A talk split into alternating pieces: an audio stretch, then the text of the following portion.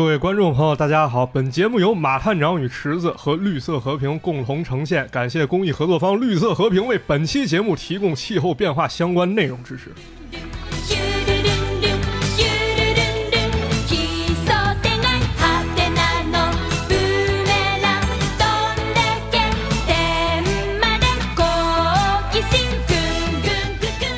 大家好，欢迎收听最新一期的马探长与池子 Hello，大家好，欢迎收听马探长与池子，啊，我是池子。我是马探长。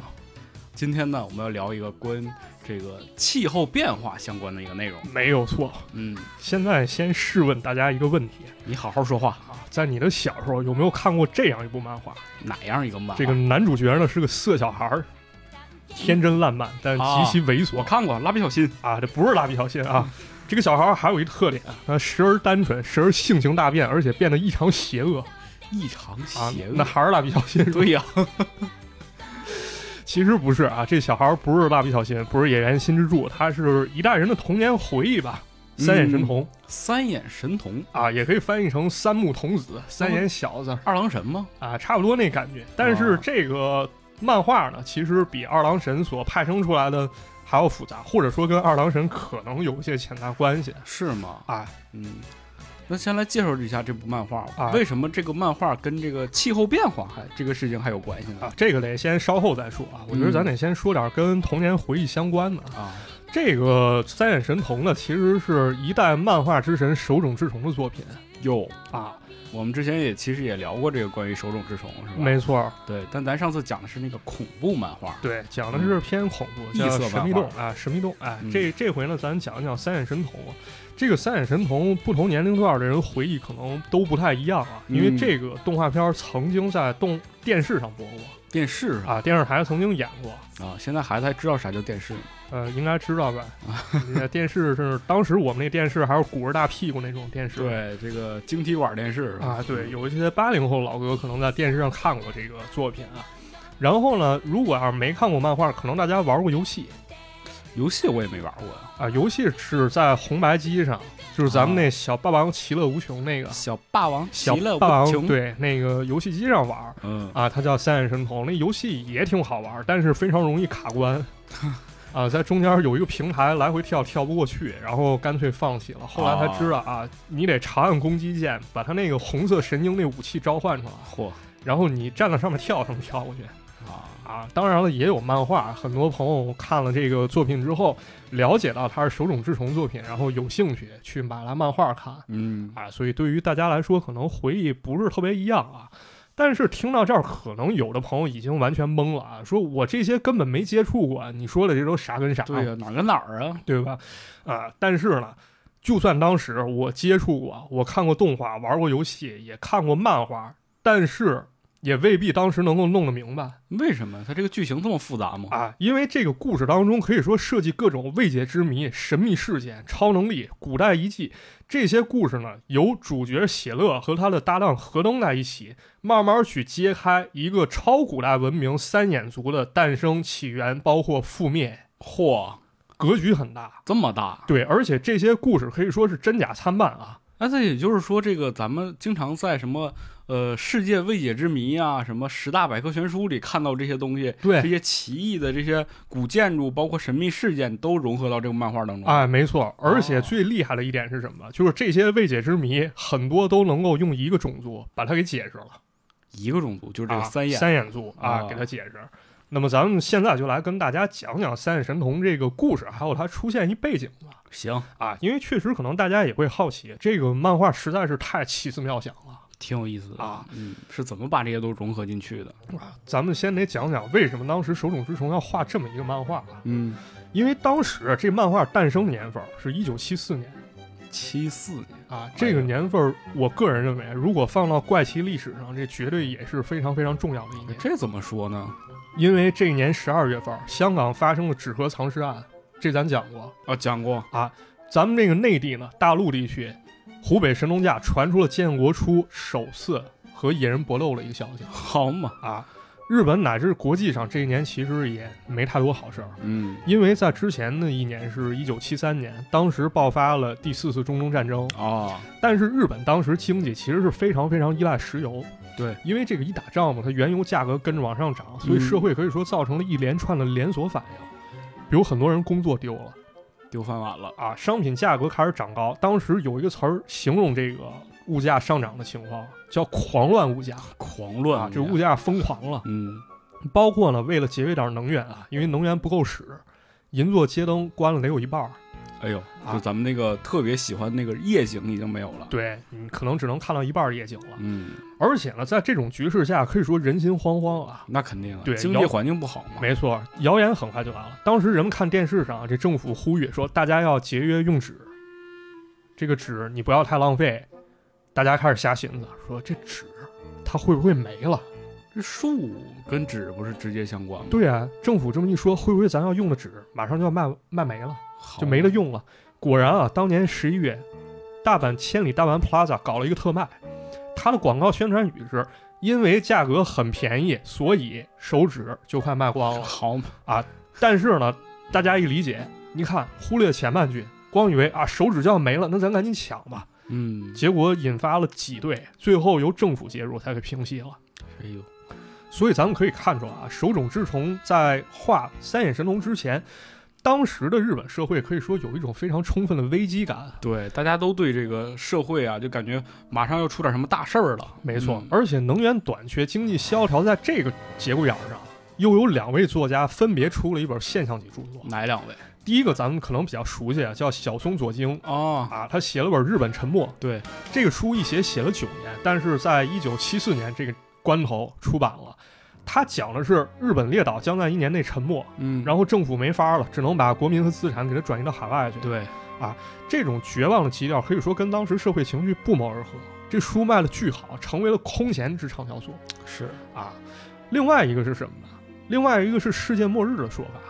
对对，那那几年世界末日，这个关于世界末日的预言特别多。对，咱们听到是在一九九九年前后，，新莫查丹马斯，对，这个其实就来源于一个作家叫吴道勉，他在一九七四年发表了一本书，叫《诺查丹马斯大预言是，》啊。这哥们儿之前写的书其实不怎么受欢迎，但是他就选中十六世纪一个占星史诺查丹马斯，然后牵强附会，跟咱们当下发生的比如战争、饥饿、贫穷这些联系起来，嗯写了一系列书，得了一个结论：人类在一九九九年完蛋了。嗯，总之呢，社会思潮加上流行文化带给大家一种感觉，就是地球上出现的一些局面其实是难人类难以控制的。对，有一种神秘力量。啊，神秘力量好像在支配钳制人类啊。嗯，正好在这个节骨眼儿上，国外又来了一人，谁呀？这人叫尤里盖勒尤里盖勒啊。啊跟那咱们那个就是红警里的尤里是亲戚是吧？呃，那不是一回事儿，但是他跟咱们小时候玩任天堂游戏里面神奇宝贝，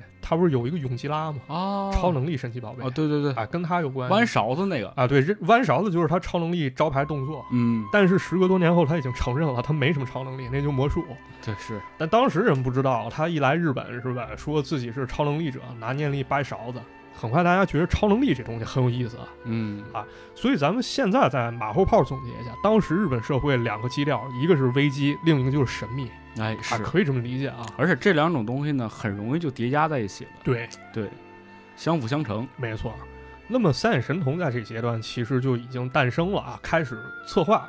一开始呢，手冢治虫想了这么一个点子，呃，日本人爱看侦探题材的，嗯啊、也喜欢科幻。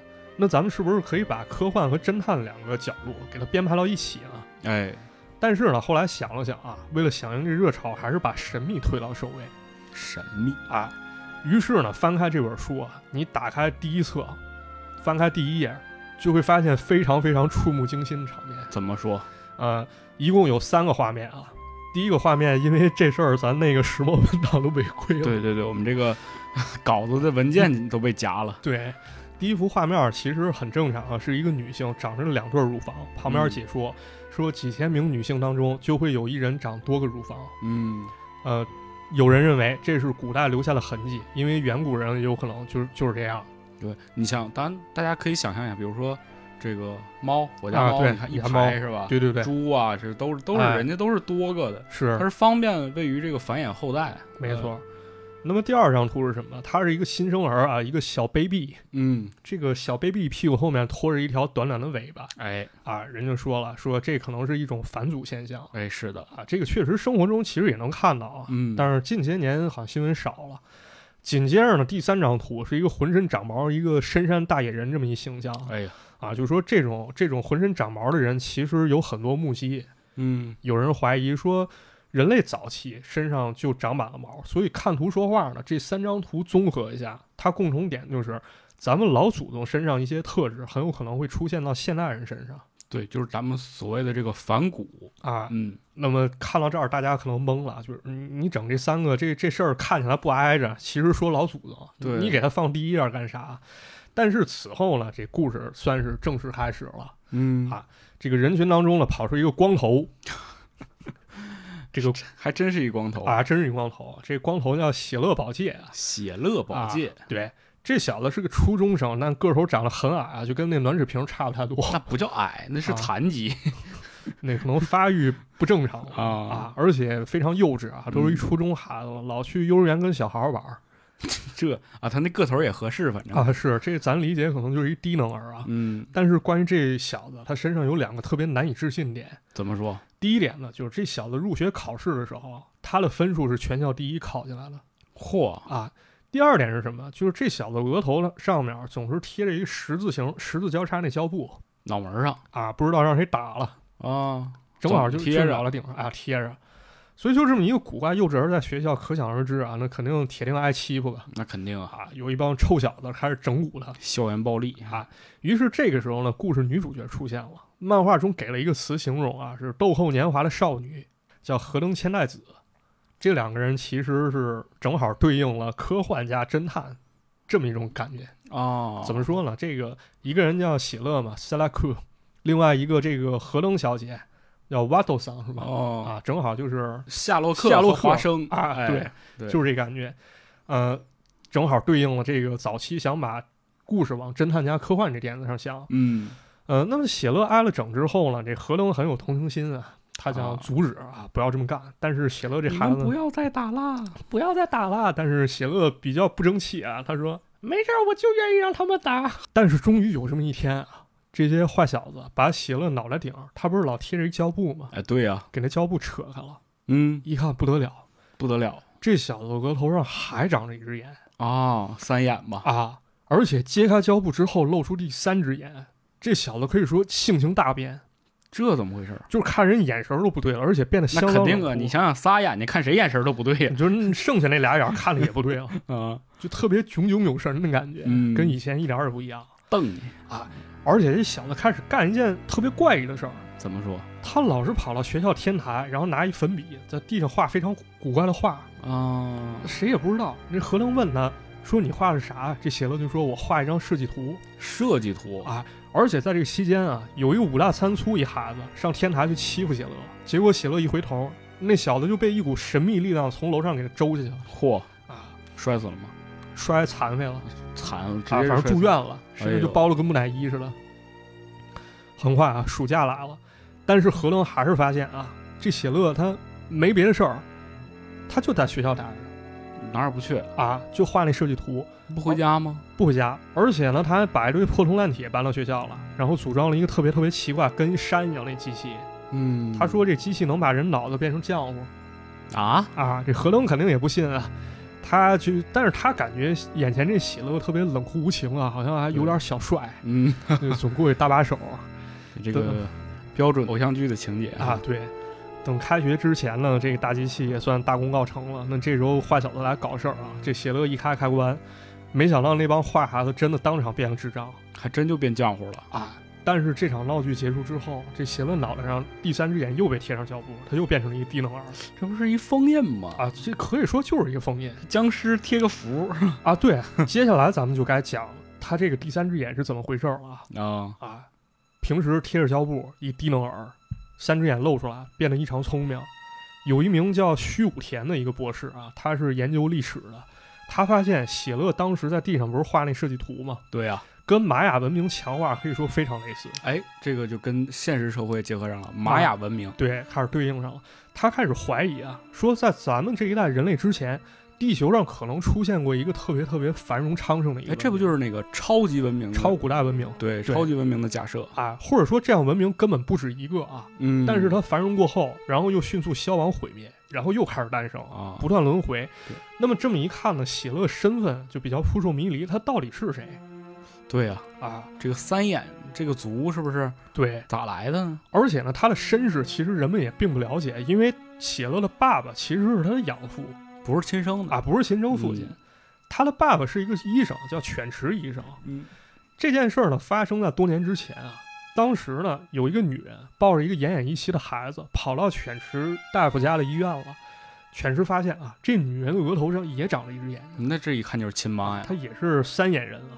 但是这个女的放下孩子以后往屋外跑，然后一道闪电打过来，把那女的头给打爆了哈，啊，就这么死于非命了直接劈死了啊，有头没尾了。那个留在医院孩子其实就谢乐，啊！就被这个医生给收养了。对，一开始呢，这个喜乐是个普通孩子，但是随着他慢慢长大，这个脑袋顶上这眼睛也开始慢慢出现了嗯啊，而且智商变得特别高啊，四五岁的时候他能做巨难数学题，哎呦，然后天才！对，学了几天英语就能无障碍交流。但还有一点啊，他会做一些非常危险的发明。这怎么说呢？什么样的危险？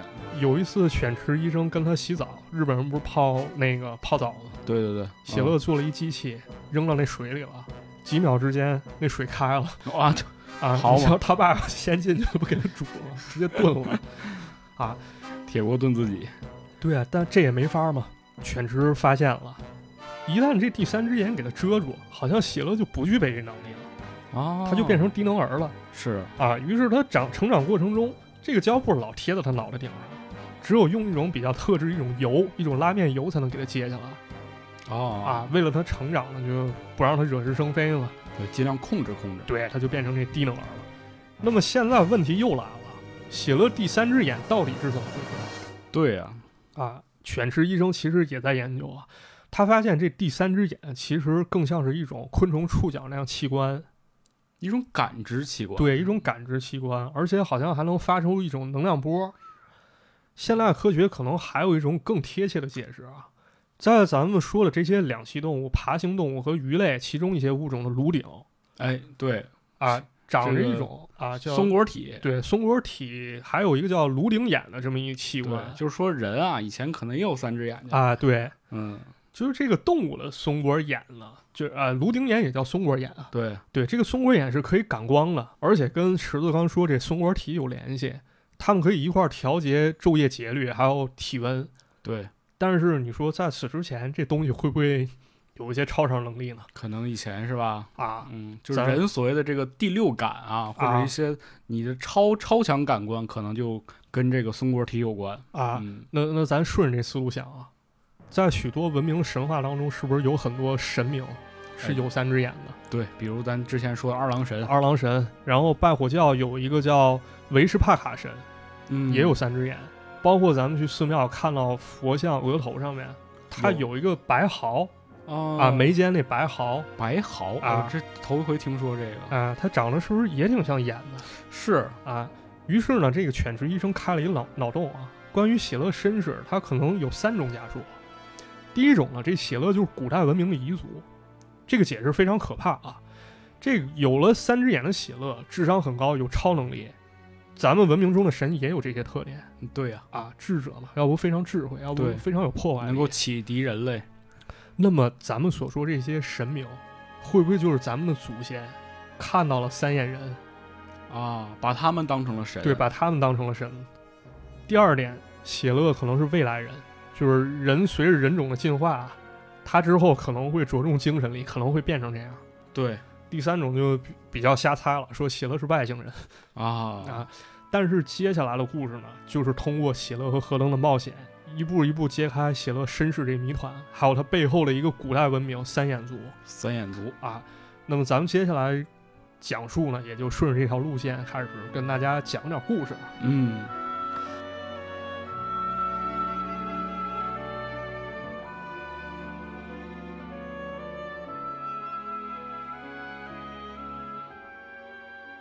但是呢，这个三眼神童的漫画故事可以说很特殊啊。手冢治虫老师创作力那是非常惊人那是啊，他一路从月更变成周更了好嘛，啊，变周更。自己憋不住了。对，编辑编辑说你这个慢点写，慢点写，不行，我控制不了我自己。没错，短短几年，这故事发展出来七个主线明确的长篇，外加三十二个独立成章的短篇，嚯一共是一百四十七回把故事说完。啊！那么咱们今天如果要讲的话，每个故事先顾到呢 咱这是个系列节目，啊，这是系列节目，嗯，那咱挑重点给大家讲几个好玩的吧。对，啊，先给大家讲一个叫九传十的故事啊。九传十，酒酒就是酿酒的酒，船就是小船的船儿，啊，石就是石头啊。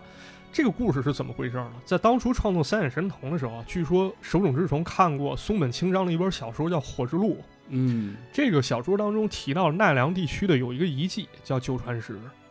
这个九传石是什么？长约五米，长得非常奇怪，是一个石板，嗯但是这石板上面有好多坑，哦，这坑跟坑之间呢还有沟壑连到一块儿，不知道能不能想象出来啊？嗯有点感觉，反正啊，其实就有点像咱们那饭盒，饭盒它不是有一个格儿一格儿盛饭的地方吗？啊啊，但是格子和格子之间它又能打通，嗯这么一个大石头。但是这么一东西用途不明啊，古人为什么造这么个东西？它是一遗迹，有人说了是榨油用的，有人说是献祭用的，还有人说也是最普遍的说法，就是酿酒哦，啊，他可能把这个植物放了那儿对，啊，晒一晒怎么着，反正呢，人们就管它叫酒传石。到了三眼神童里啊，有这么一回，喜乐他们班搞课外活动，啊，出去玩儿，对，然后跑到这九传石遗迹玩了。但是喜乐的那些同学非常傻，非常傻缺，他们就整喜乐说：“你看这附近有好多雕像是吧？告诉你，这些雕像都被诅咒了，你得拿那胶布啊，给他们都封印住。”过了一会儿，那看遗迹的老头一看，哎妈呀，这附近所有石头都让那个喜乐给贴上了，贴上胶条。然后这个老头把喜乐逮起来了，扭打过程中把喜乐胶布也给扯下来了。这时候呢，恢复神智喜乐发现这片遗迹其实很不正常。他用他的超能力，就第三只眼能力，打开了一块石板，这石板上都是古代文字。看完之后呢，这喜乐高兴了，跑到九传石旁边。这时候何登也出现了，他来阻止喜乐，但是非常好奇。喜乐一上来问了何登一个非常非常尖锐的问题，说：“你看咱历史上有很多大型建筑，嗯比如说陵墓，譬如说宫殿，啊，非常宏伟，是吧？你想想，古代技术那么落后，你是怎么团结一帮劳苦大众，让他们心甘情愿付出把它建成的？这就是咱们现在依然不知道这个金字塔呀是怎么做出来的。对啊，很多假说。嗯写乐说，这答案其实就在九传石里。啊，这咋回？事？这石头能建建筑吗？对啊，不是，说古人早掌握了一种技术啊，这个石头九传石其实是做药材的一个机器，你把不同的原料按照不同顺序，给它放到不同的槽里面，然后榨成汁儿，这汁儿呢按照不同顺序，顺着沟壑流到一块儿，哦，这玩意儿就变成了一种药一个配方，相当啊，于一配方，吃了这药的人呢就变成活死人了，相当于工具人，他一直干活直到干死为止，帮你修那建筑这比奴隶还好用反正啊，是这有点像咱们说那丧尸那感觉。嗯，然后写乐现在懂这技术了啊，他说跟班里整的那帮同学也玩一玩是吧？给他们变一变。何能一个箭步冲上来，冲着写乐嘣儿就一口啊，啊，嘣儿了一口，把胶布赶紧贴上，这就变成大傻子了，灾难就没发生明白了。啊，很有意思。但是通过这件事儿啊，咱们也领教到这古人太邪恶了 是啊，啊！这三眼族人怎么这么厉害了？你感觉到这个是吧？科技发达的背后是一些非常恐怖的事件。还有比较空虚的灵魂吧？嗯啊，但你说这么厉害文明，它咋没了呢？对呀，啊，怎么覆灭了呢？我就想知道我是怎么没的。啊，在有这么一次探宝旅程中啊，喜乐发现琵琶湖底，日本不是有一琵琶湖吗？嗯，对，那湖底是古代遗迹，然后呢，这里面还藏着一块石板。他读懂了上面文字啊，发现自己就是超古代文明三眼族的一族哎，真就是，啊。若干年前，就有一帮像喜乐一样长着三只眼，嗯，能力超强、智慧超高的这么一帮人。但是这石板呢，其实是三眼族人写给自己后代的一封遗书哦，遗书，啊。此话怎讲了？对呀，说当时三眼族存在的时候啊，想必科技是非常非常昌盛的啊。你想，人人都懂超能力，嗯，生活绝对便捷，这玩意儿躺平啊也挺危险啊！。三眼族这就躺平族，但是啊，人的欲望是没有办法满足的。对，这帮人呢，有了超超高的科技能力，但是开始尔虞我诈，人心不古，甚至呢有人意见相左，他就想办法征服人家，挑起大量战争。开始窝里斗啊，更可怕的是，地球环境也开始恶化，恐怕这个文明要覆灭已经成了一个定局就是终于要毁灭了。啊。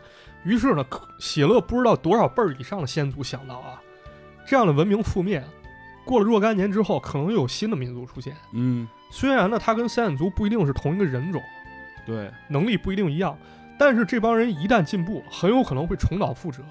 哎，对，啊人类的这个终极目标就是把自己毁灭。对于是，他就想了一办法，用三眼族语言写了这么一封遗书。一旦有写了这种继承三眼族血脉的人拿到这个石板以后，就读懂他的一个信条：你必须要与文明为敌。虽然比较极端啊哦啊，但是也在阐释文明带来了一些恶果啊。这文明不是咱们理解啊，你很文明，对而是说一种极端的，可以说是拜物的对，这是个名词，不是个形容词。啊。对对，对对对。所以呢，随着这故事发展，可以看出喜乐内心非常非常复杂。一方面，他作为三眼族一彝族，他是一开挂的存在，他有时候会口出狂言啊，说我要消灭全人类，嗯我要重振三眼族。但是他内心其实是非常孤独的，他是一个孤儿，也是世界的一个另类。对，因为他只有他一个了嘛。没错，他可能也会想啊，也会想，就是我把人类全消灭了，我重建一三眼族，这样到底有没有意义？是啊，好像人他就是这样，不断在这痛苦中轮回。嗯，啊。那么喜乐呢，还有一个好拍档就是这何登了。对，这何登对喜乐就有三个身份，一个是喜乐低智商的时候，他就是喜乐妈妈；啊，是妈妈对。高智商的喜乐出现了，他就是喜乐的女朋友，或者说三眼族未来的王妃。那是啊啊，人家要复辟了，你不就是王妃了吗？对那最后一个就相当于邪恶力量制衡者。嗯，喜乐一旦一旦露出三只眼，就嘣儿一口。啊，嘣儿一口把胶布给贴上啊。在后续故事当中呢，这三眼族负面原因可以说越来越清晰。再给大家讲一个非常非常好玩一长篇啊，一个冒险故事，叫《怪植物团球根》怪植物团球根啊，这是一跟植物有关的一故事，啊，给大家讲讲啊。这个故事呢，开始于河灯，这河灯的爸爸是和尚怪不得叫河灯啊，不是，这这俩不挨着。啊，不挨着。就有这么一天呢，这个他爸爸一同行打来电话，人也是一和尚，嗯，说那个麻烦你带着你闺女河灯，你来一趟吧。这俩人和尚之间叫同行是吗？你怎么师这么商业师兄弟，师兄弟，这这他们那个寺庙可能比较商业化啊，啊？好吧吧。然后这俩人一开始觉得好啊，这不是旅游吗？啊，到那儿一看啊，这同行说你俩来，一人拿一铲子，你帮我挖地，这这咋回事儿不是这和尚这个这目的不纯啊啊？这个佛祖能原谅你吗？这是原谅不了，绝对原谅不了 对吧？啊！你骗人啊！是这和尚为啥叫成过来？因为这同行在这寺庙地里面突然有一个巨大石柱，嘟嘟嘟嘟嘟嘟钻上来了，钻出来了，钻出来了，好，钻出来不知道这啥吗？这这是什么一石柱啊？这莫名其妙钻出来了，咱是不是应该挖一挖？啊，挖的话没人了那就让他爸来啊！那打电话把他爸还有何东叫过来了，嗯然后他老爸挖着挖着开始开玩笑，开始损了，说啊，你看这个柱子啊，在日本其实民俗当中有很多类似的啊，这个叫什么呢？这玩意儿叫生殖唇瓣啊。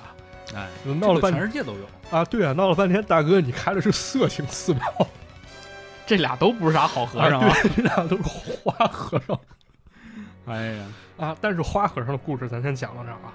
他们挖挖挖，挖出来一堆陶器，啊，这个陶器长得有点像咱那保龄球那那个罐子，我不知道那叫啥，就被打的那目标不知道啊，就先叫它保龄球吧。嗯，这个陶器，保龄球陶器上面呢有一个孔，挖出来一堆这种保龄球似的这东西，而且呢，这柱柱子下方还挖出来了一个台座，特别像一个祭坛，哦，好像这是不是古人祭祀一东西？嗯，但是呢，又听说这一带一共有七根柱子从地里伸出来了，刚好组成一个圆形，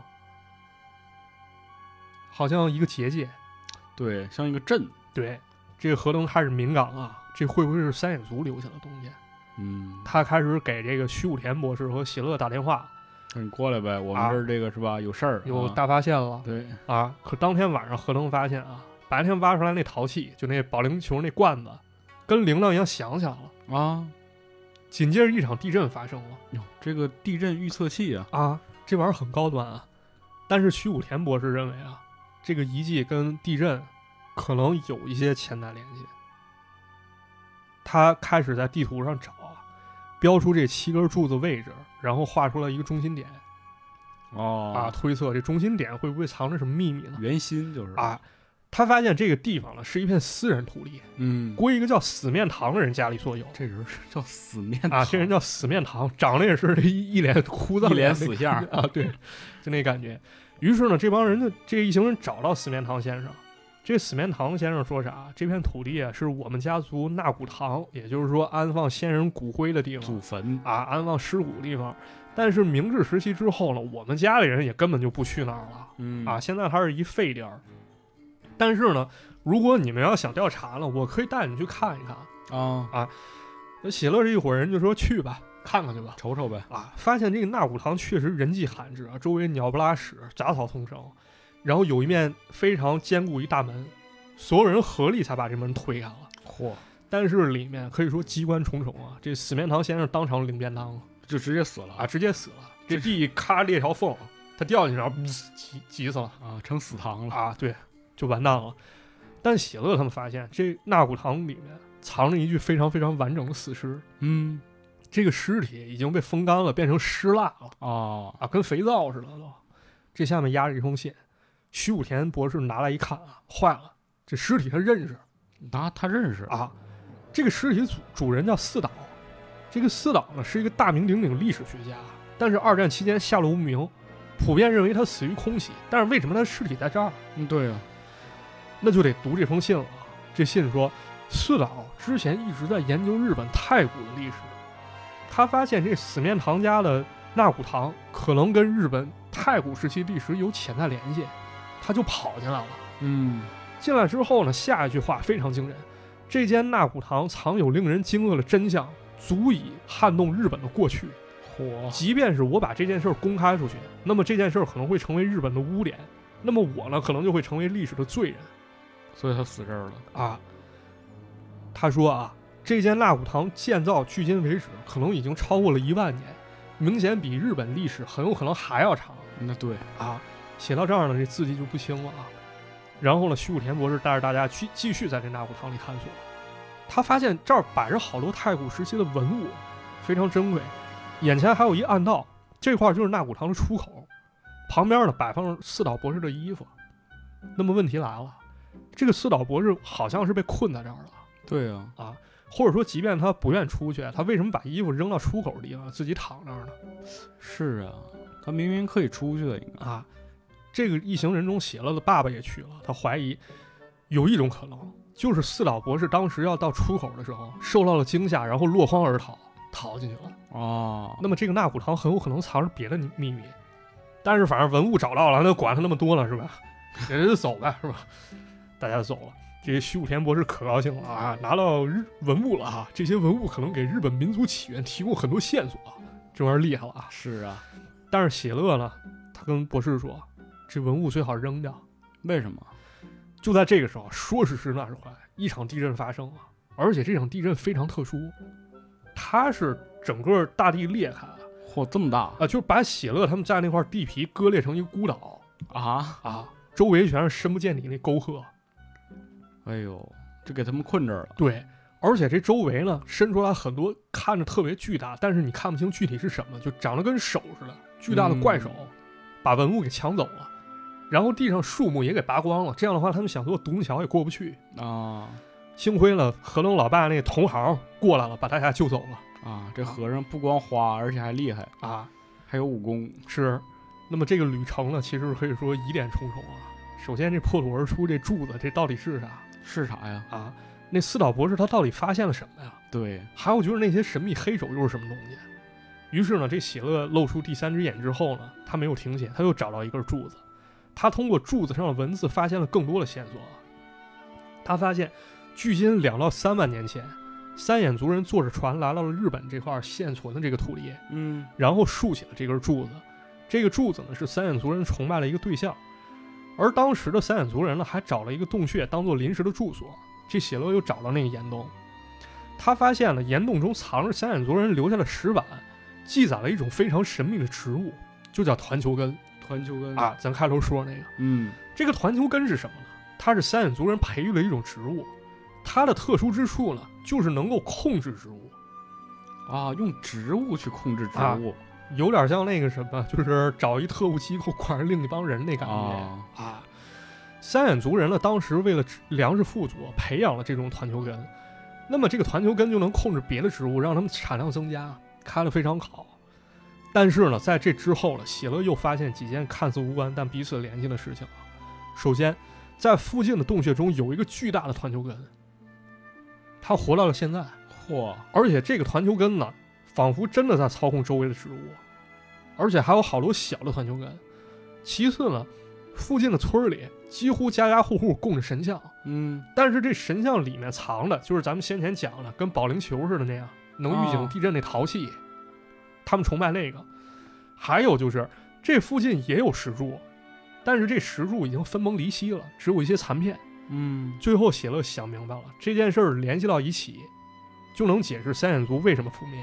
这怎么说呢？咱怎么讲了我已经听乱了。啊？已经听乱，咱现在开始给大家把事情联系到一块儿啊。原来呢，就在咱们现在这些人类还在未经开化的时候，还在儿童时期，人家三眼族人已经在一片大陆上建立了国家。嗯，这个团球根呢，就是他们昌盛来源之一。但是呢，三眼族人没有意识到一个问题，这个团球根呢，它能操控生物，自己也有智慧。哎呦，我明白了。啊，有这么一天，这团球根罢工了，三眼族人只能饿肚子。但是呢，三眼族人毕竟是主人啊，他们想法责罚团球根，在地表呢挖出了一些小的团球根，用火烧死，啊，相当于杀一儆百对，杀鸡儆猴。啊。这么一来，团球根老实了，又开始提供食物。不过有这么一天，大陆上几乎所有的植物全都枯萎了。三眼族知道这是团球根在宣战了嚯，啊，毕竟当时三眼族人做了很多污染环境的事儿嘛。嗯对啊，团球根可能看不下去了。这三眼族人一不做二不休，他们把有毒气体污水给灌到这个土里面，想让团球根直接死掉。但是呢，团球根不甘示弱，因为他们数量很多啊，基本上触手可以说遍及整个大陆，啊，引发了一场巨大地震，整个大陆奔风离析。然后团球根呢，连同整个大陆一起沉入了浓度极高的海水当中。而三眼族所在的那片大陆，其实就是现实当中一些伪科学所说的母大陆母大陆，啊。就原来有这么一片大陆。对，说原来有这么一片母大陆，呃，位于太平洋上，后来因为地壳变动，整个沉入海底了。啊啊，二十世纪初的时候，有一个叫詹姆斯的美国学者就提出了这么一假说。他说，距今五万年前，母大陆上就已经产生了非常繁荣的文明了超古代文明啊！而且咱们现在说得上号的文明，比如印度、巴比伦、波斯、埃及、玛雅那些古代文明，很有可能就是鲁大母大陆居民殖民的遗迹那没中国呀，啊！没中国，中国也是古老民族，他这不准，肯他这不是假的。他这个其实有很多未经证实的东西，因为嗯它属于比较彻头彻尾伪科学。为什么是伪科学呢？就是他看两个文明有相似地方啊，他给啊连，一块他就联系到一块儿，他不看考古证据啊啊，就是这么一种，所以说是伪科学。但是当做漫画看还是很有意思啊对，啊。不过咱们再顺着这条思路说啊，三眼族人已经失去了他们原有的土地了，嗯，他们得想办法逃走。对于是呢，这帮三眼族人坐着船跑到日本来了。啊啊，，他们手中呢还带着团球根，因为三眼族人已经认定啊，离了团球根他们是活不了的他已经就是形成一种依赖了。啊。那咱们故事中提到那个陶器，那保龄球，相当于就是三眼族做的报警器了嗯啊。他能提前预知啊，这团球根要带来地震了，他就能知道那些破土而出那石柱其实是一种封印。哦，他为什么绕了一个圈儿，把中间那块圈住了呢？就是因为当团球根要搞事儿的时候，这些排列整齐石柱破土而出，把那团球根控制起来。哦啊而且这些石柱形成到一块儿，可以提供一种力量。写乐最后就是利用盐水和石柱威力啊，那他把天气变得极端，然后因为天上开始下雨，把这个团球根给烧死了嗯啊，给弄死了。这就是团球根这么一故事，啊，有点乱。有点乱。但是呢，其实它融合了几种思想在里边吧。对第一就是这个日本老地震嘛，对是吧？啊，它本身就是想解释日本为什么老地震这个事儿。第二就是它这也有一个虽然是伪科学吧，但是它是挺有意思的一个伪科学，对母大陆的一个这么假说。对嗯就反正讲了三眼族人为什么覆灭啊，对，包括它里边提到这个关于环境保护的问题，是吧？对，嗯，而且这故事结尾呢，那何登脑子里面还出现了这么一种隐忧，他说这世界上可能还藏着团球根。嗯，那肯定啊，对，咱接着搞事儿，他们可能还会接着卷土重来。对。但是你想想，它作为一个植物来讲，它肯定是希望它的活生活环境变得好嘛。对，科技的文明、人类的发展带来的必将是一些污染啊之类的东西。没错，嗯，所以说肯定有一天团球根还会找上他们的。是他可能已经是一种自然法则一种隐喻了。对，啊，动画片儿里面这个故事还被扩充了啊，成了一个大结局，大家感兴趣可以看一看啊，就作为这个整部漫画的一个大结局。啊，一个大结局嗯很有意思啊。然后还有一个原创人物在里面，大家可以看看。呃，不过咱们之前也说了，三眼神童一开始想打造科幻加侦探那种风格、嗯，啊，这种基调其实在漫画中的一些短片也有体现啊。怎么说？咱给大家讲一个雪怪的故事好不好？雪怪，啊，雪怪喜马拉雅神啊，有点那意思啊。这故事就是何龙跟喜乐俩人约会，他们滑雪去。啊啊，然后当地就有这种传闻，说有人看到了一个身材高大、特别狠，他们叫雪男雪男啊。雪男其实就咱们说雪人啊，就是在冰天雪地里面直立行走这么一种未确认生物一身毛啊。可能是因为啊，手冢治虫画这之前，一九七零年日本比婆山出现过类似目击事件哦啊，有人就看到这种能直立行走类人动物，当地人管它叫西巴贡。反而雪男又出现了，何登对雪男很感兴趣，他就去走访啊。有人说自己看到雪男特别大脚印。嗯，有人说自己家狗让雪男一下把脖子给扭折了，好嘛，还有一小孩儿啊，他给何登提供了一个路线图，告诉他在哪儿看到雪男了。但这个时候呢，喜乐已经若有所思了啊，他制造了一个空气炮，啊，两个人就顺着线路走啊，果然发现了一个身材非常硕大、异常恐怖一雪男。嚯，这时候喜乐不慌不忙，拿起空气炮一轰，发现了这东西其实就是一个长得像人一块石头，嗯，但是呢上面有枯萎的苔藓，然后有大量血附着在上面。看着像毛似的啊，看着就跟一雪男似的。但是呢，雪男的脚印和被杀死狗怎么解释呢？两人一看啊，这块石头下面还有一缝，这缝里面刚好是一个很大的空间，里面住着一只母熊，带着几只小熊，嗯人正冬眠呢。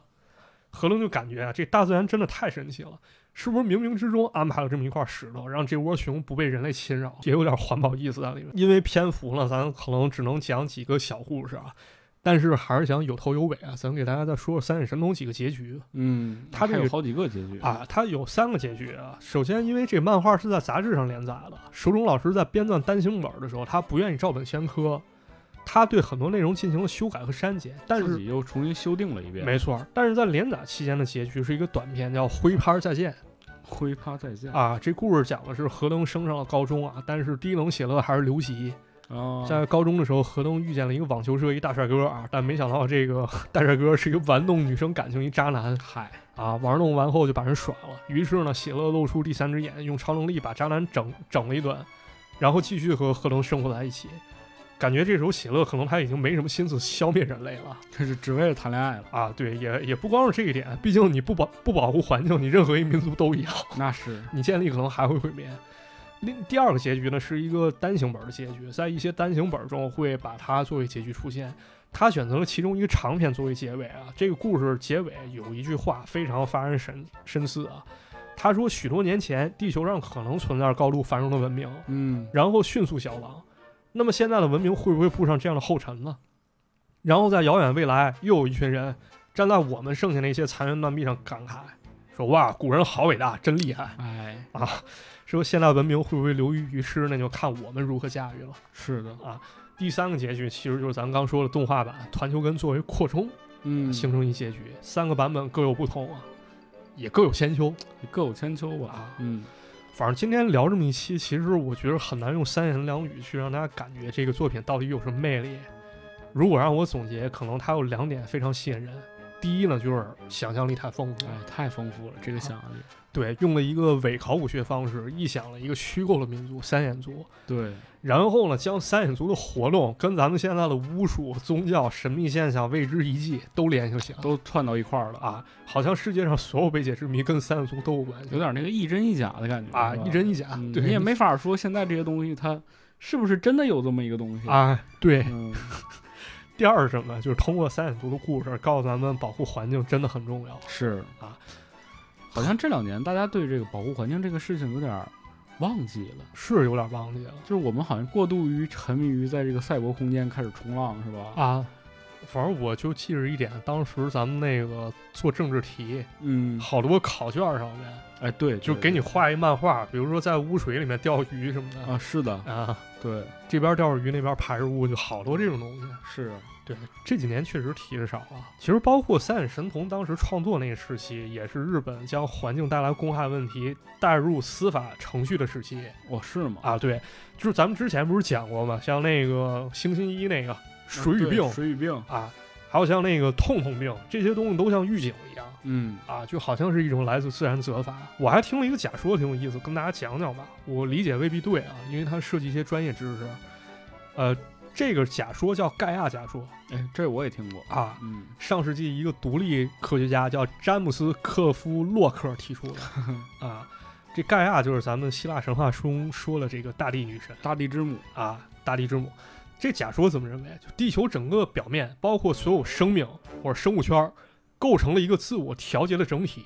生命与环境相互作用之下，才能使地球适合生命持续的生存和发展。这哥们儿提出这观点，有时候可能也因为前卫啊，不怎么被主流学者接受。但是这个理论有一点很有意思啊，他在一段时间认为，就是正是因为生命的出现，才使地球环境舒适宜人。但传统观点认为的是什么？说生命是不断适应地球环境的。啊，对，啊，这点有点矛盾。不过盖亚理论还有一个观点很有意思啊，他讲到这个温室气体，嗯，就是说如果没有温室气体的话，地球表面温度将是负十九度，忒冷了，那太冷你，活不了那东北人还行，啊。但是那也不成。但是呢，就是这个温室气体呢，如果太多，在现有水平上达不到一种平衡，它不加控制增长，那这时候地球气候可能会像金星一样。就越来越热，啊，这个金星呢，我查了一下，金星过去人是有海洋的。嗯对，啊，而且跟地球外貌很相似，就是因为温室效应啊，这金星上水被蒸发掉了，表面温度很高，不适于居住。对，然后其实还有一种就是你这个温室气温越来越高，其实你这个植物环境会越来越好，哎，没错，对，然后它长得就会越来越大，嗯。对，但是呢，这个环境如果要是温度过高的话，也会带来一些灾害嗯，啊。这一点呢，咱们就从绿色和平那儿拿了一些资料啊。哎对，这里面我看到一个统计，很触目惊心。这个调查研究了十万零五千个物种，嚯、啊，非常大功夫。人就提到了，如果要是升温一点五度，预估昆虫损失在百分之六，植物百分之八，脊椎动物百分之四。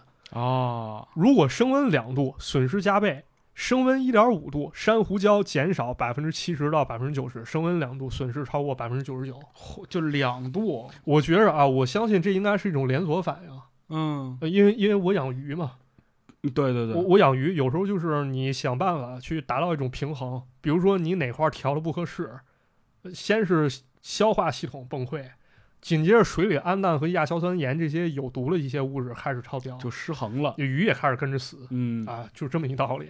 我觉得有可能啊，是啊，而且现在不是说这个海平面上升吗，对各种问题。对之前咱们好像还非常非常在意这个问题，因为那时候爱看后天。对，看后天，然后包括其实那个，记得以前那种喜剧电影里也经常说什么太南太平洋那些小岛就都没了啊，嗯对对对对。对，然后说日本这个要整个民族移到蒙古去，啊，是、嗯好多这种，就你像刚才说的那个盖亚的那个假说，对。也有人说嘛，说这个人类可能就是盖亚这个生命体当中的一个癌症细胞，啊，因为它过度繁殖了。是人过度繁殖，但是人可能会想法把你弄死。对啊，他那那你看你这个，因为人太追求极限了，就动物当中有很少有这种就是它过于追求极限的这种这种状态，对，人类总是在挑战自我，你知道吧？是。然后你要如果把人类这个物种想象成一个整体的情况下，你想想，所有的物种都会死。对，那人类这个物种的死，是不是也在？其实我们所谓的追求科技，是不是也在追求一种死亡？我觉得是一种追求极端的科技，可能对吧？啊，咱当然不是反科技，过上好日子必然好。那但是咱们之前一直倡导啊，这要金山银山，也要绿水青山。对，而且人说了，绿水青山其实就是金山银山。对，应该讲，因为谁也不想生活在那个下水道美人鱼那种臭阴沟里吧，对啊，也不想生活在那个头号玩家那种，对。就是他们生活那贫民窟那那种感觉。还有一个很重要的一点呢，就是这是个责任心的问题。嗯，就是为什么大家说啊，我就活五六十年，我就活七八十年，是吧？活的这个范围之内，这水也没啥问题，啊海平面也涨不到我脚脖子，是不是？哦这个气候变暖啊，变暖一两度，到时候我就死了。啊，这这个就是他不为后人着想的的对，这对这换算到那什么，比如换算到我祖先那儿，嗯，就比如我大爷说那什么啊，算了，这个啥都甭干了，是吧？对也，甭结婚了，那可能都没我 他就是一个逃避责任的问啊。题。对，就人类总是觉得说，我眼前这点事儿无所谓，但是如果每个人都这么看的情况下，那这个人类就很快了。你可能现在目测是五六十年，但是如果人类所有人都这么想，那可能就二三十年。啊，对，因为因为什么？就是一个很小的正向动作乘以一个很大的基数，乘以好几十亿，对那这就是很指数倍增长。对。